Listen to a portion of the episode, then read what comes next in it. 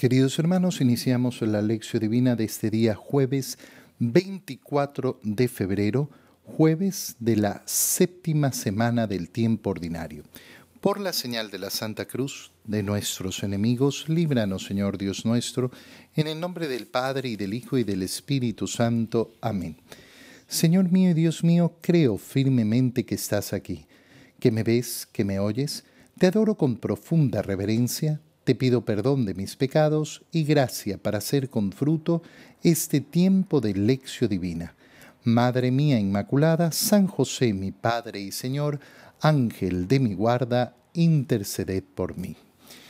Continuando con la lectura de la, de la carta del apóstol Santiago, en este día jueves, leemos el capítulo 5, versículos 1 al 6. Lloren y lamentense ustedes los ricos por las desgracias que esperan sus que esperan. Sus riquezas se han corrompido, la polilla se ha comido sus vestidos, enmohecidos están su oro y su plata, y ese moho será una prueba contra ustedes y consumirá sus carnes como el fuego. Con esto ustedes han atesorado un castigo para los últimos días. El salario que ustedes han defraudado a los trabajadores que cegaron sus campos está clamando contra ustedes. Sus gritos han llegado hasta el oído del Señor de los ejércitos. Han vivido ustedes en este mundo entregados al lujo y al placer, engordando como reces para el día de la matanza han condenado a los inocentes y los han matado, porque no podían defenderse. Palabra de Dios. Al continuar entonces con la carta de Santiago, es eh, importantísimo que nos demos cuenta, eh, eh, que nos demos cuenta de lo que está, de lo que está diciendo, de lo que está diciendo Santiago, porque verdaderamente es, es tremendo. Ahora habla sobre el problema de la mala utilización de las riquezas, de aquella persona que ha puesto su corazón entero, eh, su corazón entero en, en, en, tener los bienes de este mundo. ¿Y cuál, eh, cuál es la palabra con la que inicia a hablar de este, de este tema? Lloren y lamentense ustedes. Pero ¿por qué? Si estamos en este mundo también estamos tan cómodos, porque en este mundo no se van a quedar.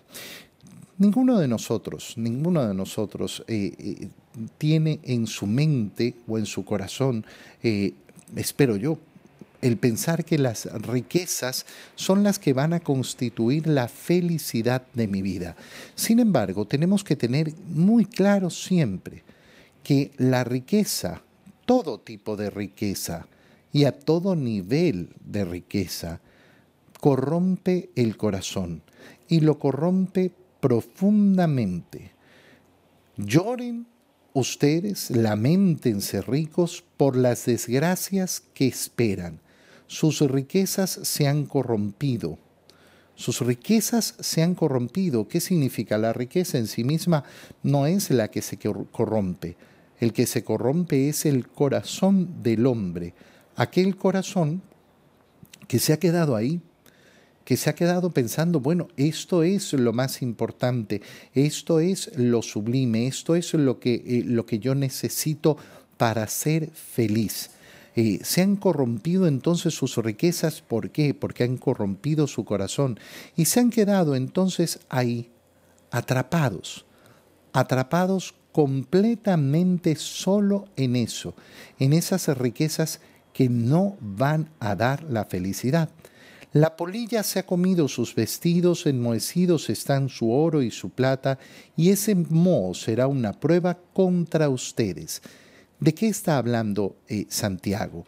Está hablando de esa acumulación innecesaria de riquezas, de cosas que yo ni, ni necesito ni utilizo. Qué importante es esto. ¿Por qué?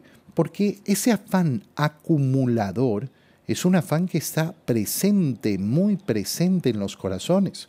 Hoy en día eh, llega, eh, llega incluso a convertirse en una profunda enfermedad la enfermedad del acumulador, que es una manifestación muy visible de ese problema de la avaricia. El avaro, ¿quién es el avaro? Aquel que quiere retener los bienes porque le da placer sentir que los posee, sentir que los tiene, que están en su posesión. Y es un problema profundo del alma. Y es un problema tan profundo del alma que llega a destruir incluso la psiquis de la persona, su salud mental. Y entonces, claro, eh, nosotros tenemos que estar con los ojos muy abiertos, muy abiertos, atentos, porque ninguno puede decir simplemente, no, no, esto, esto a mí, a mí no me ocurre. No, no, no, no, no, no, no tenemos que ser eh, tan ingenuos. La riqueza corrompe y corrompe a todos. Y por eso yo tengo que estar atento, atento. Y siempre estar ejercitando, eh, ejercitándome en deshacerme de las cosas, deshacerme de las riquezas, deshacerme de mis bienes, donar las cosas que no uso y donar también aquellas cosas por las que siento mucho placer. Mira, eh, una, de las cosas, eh, una de las cosas con las que uno tiene que tener mucho cuidado siempre es con este afán de coleccionistas. a nosotros nos han vendido la idea de que el coleccionista es algo muy bueno, eh, es un hobby, es una entretención. No, mira, cuando uno ve ciertas colecciones, no ve, no ve un hobby, no ve una entretención, ve una manifestación de la avaricia de el sentirme bien porque poseo cosas. Eh, si tú recorres tu casa y, dices, bueno, eh, ¿de qué me desharía? no, yo no me desharía de esto jamás porque esto es tan importante para mí. Mm. Mira, poner mucho, mucho ojo, mucho, mucho ojo eh, a, aquellas cosas que, eh, aquellas cosas a las cuales les tengo prendado el corazón. Eh, todo esto es prueba contra ustedes, es decir, prueba de que han acumulado riquezas sin tener en cuenta lo que necesitan los demás y sin tener en cuenta además lo que verdaderamente necesitaba yo y consumirá sus carnes como el fuego. ¿Por qué? Porque efectivamente pusieron el corazón ahí. Con esto ustedes han atesorado un castigo para los últimos días. Aquel acumulador, aquel avaro, aquel que ha puesto su corazón en las riquezas, ¿qué ha hecho? Bueno, ha atesorado, ¿qué ha atesorado? Un castigo para los últimos días, nada más, nada más no ha atesorado absolutamente nada. Las palabras de nuestro Señor eh, Jesucristo en este sentido, por eso fueron sumamente claras. Pon tus tesoros en el cielo, porque donde están tus tesoros, ahí está tu corazón. El hombre tiene esa inclinación a buscar y tener tesoros. ¿Cuál es el problema? El problema es cuando yo creo que los tesoros están en este mundo, cuando yo creo que hay que tener los tesoros eh, asegurados en este mundo. En segundo lugar, eh, Santiago comienza a referirse a esa injusticia social que comete aquel que acumula riquezas en este mundo a costa de los demás el salario que ustedes han defraudado a los trabajadores que cegaron sus campos están clamando contra ustedes. Hay muchas personas que se conforman simplemente pensando, no, yo he pagado lo justo siempre. De verdad. De verdad. Sí, yo he pagado lo que es justicia. Mira, si algo tenemos que tener claro, si algo tenemos que tener súper, súper, súper claro, es que lo que el mundo llama justo no es lo justo. Lo que el mundo llama justo no es lo justo. Si tú estás hecho a la mentalidad del mundo, no, yo pago el sueldo justo, yo pago eh, el básico, yo pago eh, lo que dice la justicia. ¿Tú de verdad con la mano en el corazón puedes decir que la justicia en este mundo es justa? Si tu criterio se ha conformado de acuerdo a lo que estipula la ley, mira hermano mío, no, sé si tengo palabras para explicártelo, ¿eh? porque posiblemente tu corazón esté tan endurecido que no, no entendería ninguna palabra, ninguna palabra. No, algo que tenemos que tener claro es justamente que el mundo no brinda justicia salarial que el mundo no brinda justicia laboral, que el mundo se ha conformado siempre de acuerdo a la injusticia, a la profunda injusticia, y que se conforman estructuras de apariencia de justicia simplemente para calmar las conciencias de las personas, para que las personas se sientan tranquilas. Pero eso que llamamos el sueldo justo, eh, en la sociedad muy difícilmente llega a ser un acto, eh, un acto de justicia. Eh, peor si estamos por debajo de eso. Peor, mucho peor. Entonces, un cristiano tiene que tener claro, mira, eh, lo que dice la justicia, esto es lo que yo le tengo que pagar a la persona, este es el sueldo básico, este es el sueldo, eh, el sueldo justo, eh, eso está por debajo de la justicia. Y si yo, además de eso, estoy por debajo de esa norma social, estatal, legal, fiscal, bueno, ya, ya, ya mi miseria es, es, es total.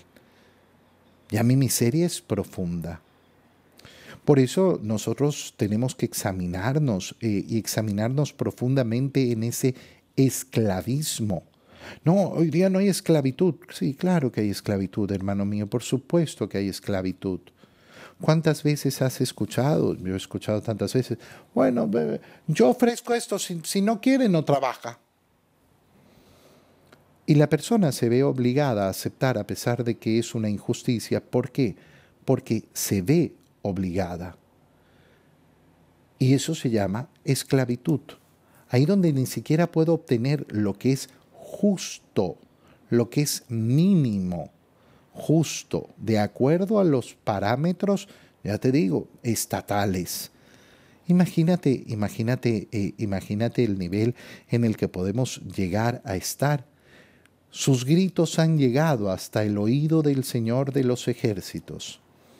Uno tiene, uno tiene que eh, considerar una cosa muy sencilla, ¿no?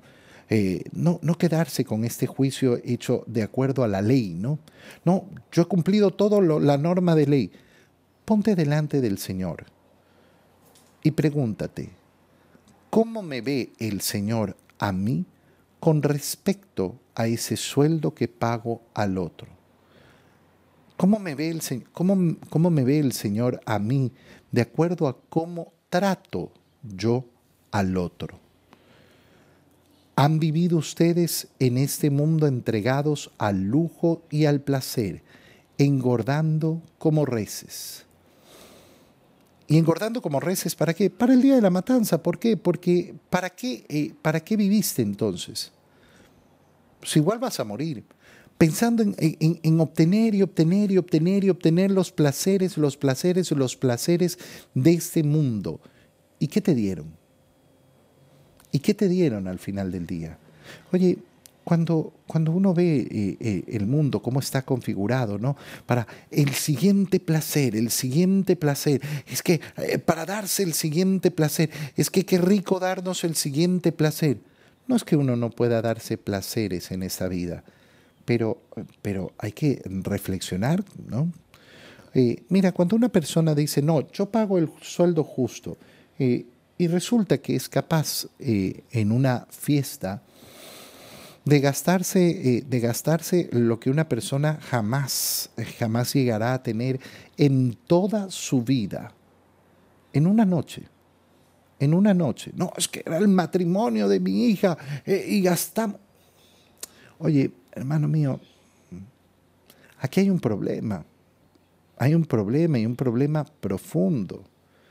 Qué importante es lograr ser libres de no quedarnos con esas opiniones del mundo.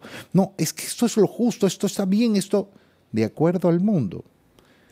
Tú siempre tienes que ponerte delante de Dios. ¿Por qué? Porque Él es el juez. Y entonces yo tengo que plantearme, Señor, ¿a ti te parece bien que yo gaste esto este fin de semana? ¿A ti te parece bien que yo gaste esto en estas vacaciones que me voy a dar? ¿A ti te parece bien que yo gaste este, este dinero en esta, eh, en esta fiesta de mm, cumpleaños, de matrimonio, de bautizo, de lo que sea? Señor, ¿a ti te parece bien? Hay muchas personas que nunca lo harán, nunca le preguntarán al Señor porque al final del día le tienen miedo a Dios y por eso no tienen una relación con Él. No tienen una relación con Él porque le tienen miedo a Dios, porque no tienen una relación de hijos, de hijos eh, hacia, eh, dirigidos hacia su Padre. En el Evangelio, continuando con la lectura del Evangelio de San Marcos, leemos el capítulo 9, versículos 41 al 50. En aquel tiempo Jesús dijo a sus discípulos, Todo aquel que les dé a beber un vaso de agua por el hecho de que son de Cristo, les aseguro que no se quedará sin recompensa. Al que sea ocasión de pecado para esta gente sencilla que cree en mí, más le valdría que le pusieran al cuello una de esas enormes piedras de molino y lo arrojaran al mar. Si tu mano te es ocasión de pecado, córtatela pues más te vale entrar manco en la vida eterna que ir con tus dos manos al lugar del castigo, al fuego que no se apaga. Y si tu pie te es ocasión de pecado, córtatelo, pues más te vale entrar cojo en la vida eterna que con tus dos pies ser arrojado al lugar de castigo. Y si tu ojo te es ocasión de pecado, sácatelo, pues más te vale entrar tuerto en el reino de Dios que ser arrojado con tus dos ojos al lugar de castigo, donde el gusano no muere y el fuego no se apaga. Todos serán salados con fuego. La sal es cosa buena, pero si pierde su sabor, ¿con qué se lo volverán a dar? Tengan sal en ustedes y tengan paz los unos con los otros. Palabra del Señor. Aquí, eh, continuando con, eh, con esa... Eh, con, esas disertaciones del Señor, esas enseñanzas del Señor en el capítulo 9 de San Marcos, nos vamos a topar con una serie de reglas, una serie de consejos que va dando el Señor a sus discípulos. Primero, les dice, miren, todo aquel que les dé algo, todo aquel que les dé beber un vaso de agua, por ser de Cristo, no va a quedar sin recompensa. Es decir, en primer lugar les está, les está diciendo a los discípulos, eh, todo aquello que la gente haga por ustedes en su misión, yo, yo lo voy a pagar, yo lo voy a recompensar. No va a quedar, eh, no va a quedar en el olvido. Con lo cual le está diciendo a los, eh, a los discípulos, miren, tengan, tengan la tranquilidad tengan la tranquilidad de vivir, eh, eh, vivir seguros, de que no van a quedar en deuda con el, eh, con el mundo. Ustedes dedíquense efectivamente a lo que tienen que dedicarse, dedíquense a esa predicación a la cual los he llamado, dedíquense a enseñar el Evangelio. Yo me encargaré de recompensar a aquellos que los ayuden en esa labor. En segundo lugar, nos indica lógicamente esa generosidad que nosotros tenemos que tener con la evangelización, esa preocupación. Aquí no estamos hablando de los actos eh, de caridad en general, que ya sabemos que son buenos, sino esos actos que nos llevan a estar comprometidos con la evangelización. Por eso yo tengo una obligación, si yo me llamo católico, de aportar a la vida de la iglesia. de eh, asegurarme que la iglesia continúa avanzando, que continuamos evangelizando. Yo tengo que hacer caridad hacia la iglesia eh, para mantener las obras de la iglesia. En segundo lugar, eh, perdón, de ahí inmediatamente, que eso es lo que viene, pero atentos. Si esto es así, al que sea ocasión de pecado para esta gente sencilla que cree en mí, más le valdría que le pusieran al cuello una de esas enormes piedras de molino y lo arrojaran al mar. Es decir, ustedes van a recibir la generosidad de las personas que quieren aportar a esa evangelización, que van a aportar a la iglesia. Pero resulta que si alguno de ustedes utiliza el dinero de una mala forma, utiliza esos bienes de una mala forma, utiliza eh, eh, la posición que tiene en la iglesia o el poder que tiene en la iglesia de una mala forma, ay Dios, más le valdría amarrarse una enorme piedra de molino en el cuello y que lo tiren en el mar. Más le valdría eso que qué, que el castigo que va a recibir. Porque así como voy a recompensar esa generosidad de aquellos que se van a preocupar por la evangelización, también voy a castigar severamente si es que esos recursos no son bien utilizados. Si esos recursos no son bien utilizados, entonces vendrá un castigo tremendo eh, ser, eh, ser mm, ocasión de escándalo, de pecado, eh, significa, significa arrebatarle la fe a una persona. Obviamente aquí entran todas las ocasiones de, de, pecado, todas las ocasiones de escándalo cuando hablamos de la mala utilización del dinero, cuando hablamos del abuso del poder, cuando hablamos lógicamente de un abuso sexual, cuando hablamos de todo tipo de agresión que atenta contra la fe. La misma vagancia de los apóstoles. No, sacerdote, eh, el sacerdote no hace nada.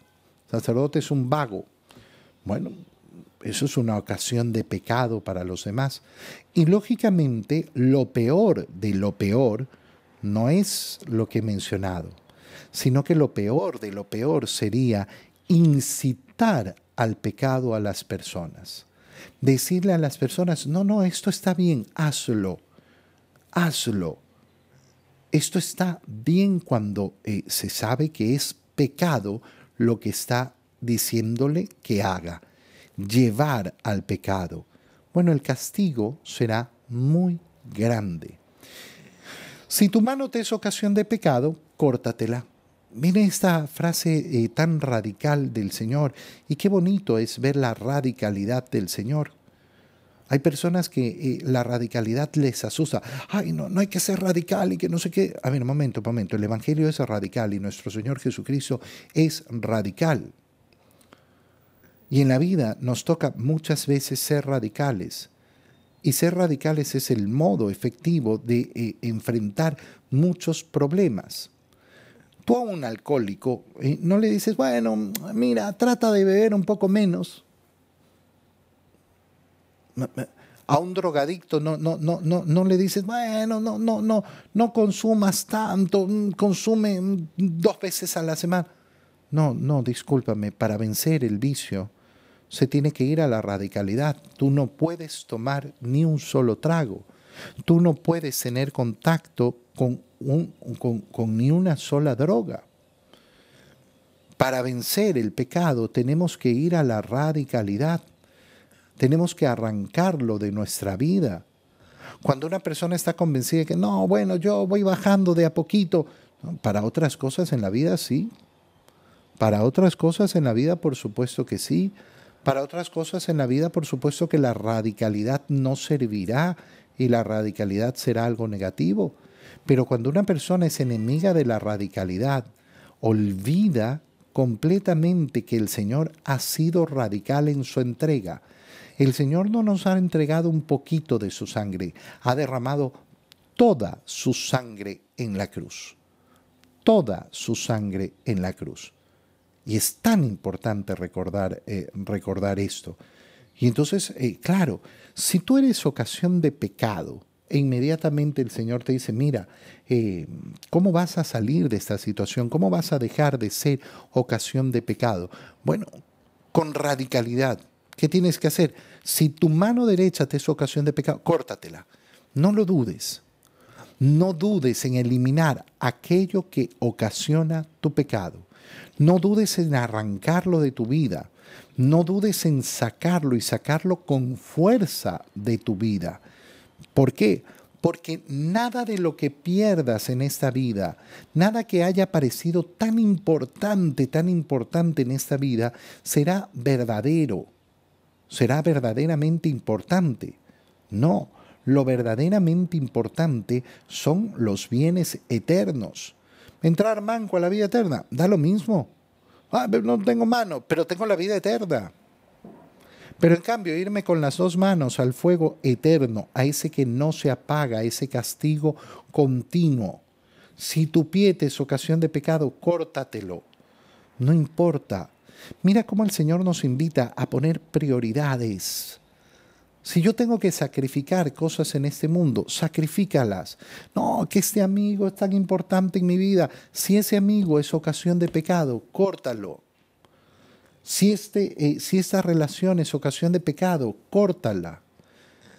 Si este, eh, eh, si este aparato, si este teléfono es ocasión para mí de pecado, pues córtalo, elimínalo de tu vida. Si las redes sociales son la ocasión de pecado para ti, córtalo, elimínalos, no los mantengas.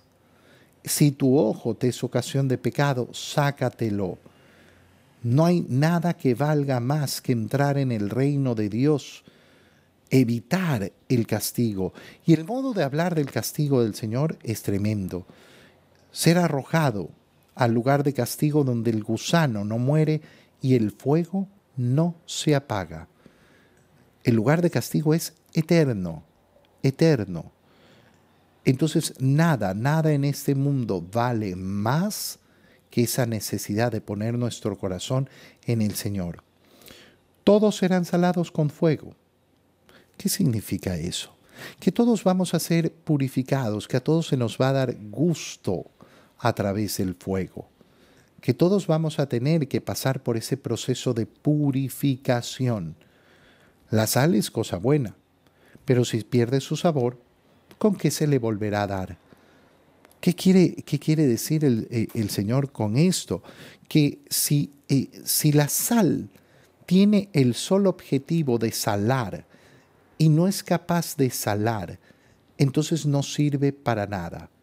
Si tu vida tiene el objetivo de convertirse en esa dicha eterna en el reino de los cielos y no apunta hacia allá, si no está el deseo en tu corazón de ser santo y llegar a la vida eterna, entonces, ¿para qué sirve tu vida? Igual que la sal sin sabor, tu vida entonces no tiene sentido. ¿De qué nos está hablando el Señor? De algo tan sencillo. ¿Cuál es el sentido de tu existencia? Y si el sentido de tu existencia no es llegar a la vida eterna a través de una vida santa en este mundo, los años que te corresponda vivir, entonces ¿qué sentido tiene? ¿Qué sentido puede tener tu vida? Por eso tengan sal en ustedes. Es decir, tengan eh, verdadero sentido en su vivir y tengan paz unos con los otros no viven en guerra peleándose los unos con los otros. Con un corazón dócil, con un corazón pacífico, constructores de paz. Te doy gracias, Dios mío, por los buenos propósitos, afectos e inspiraciones que me has comunicado en este tiempo de lección divina. Te pido ayuda para ponerlos por obra. Madre mía Inmaculada, San José, mi Padre y Señor, Ángel de mi guarda, interceded por mí. María, Madre de la Iglesia, ruega por nosotros. Queridos hermanos, que tengan todos un feliz día.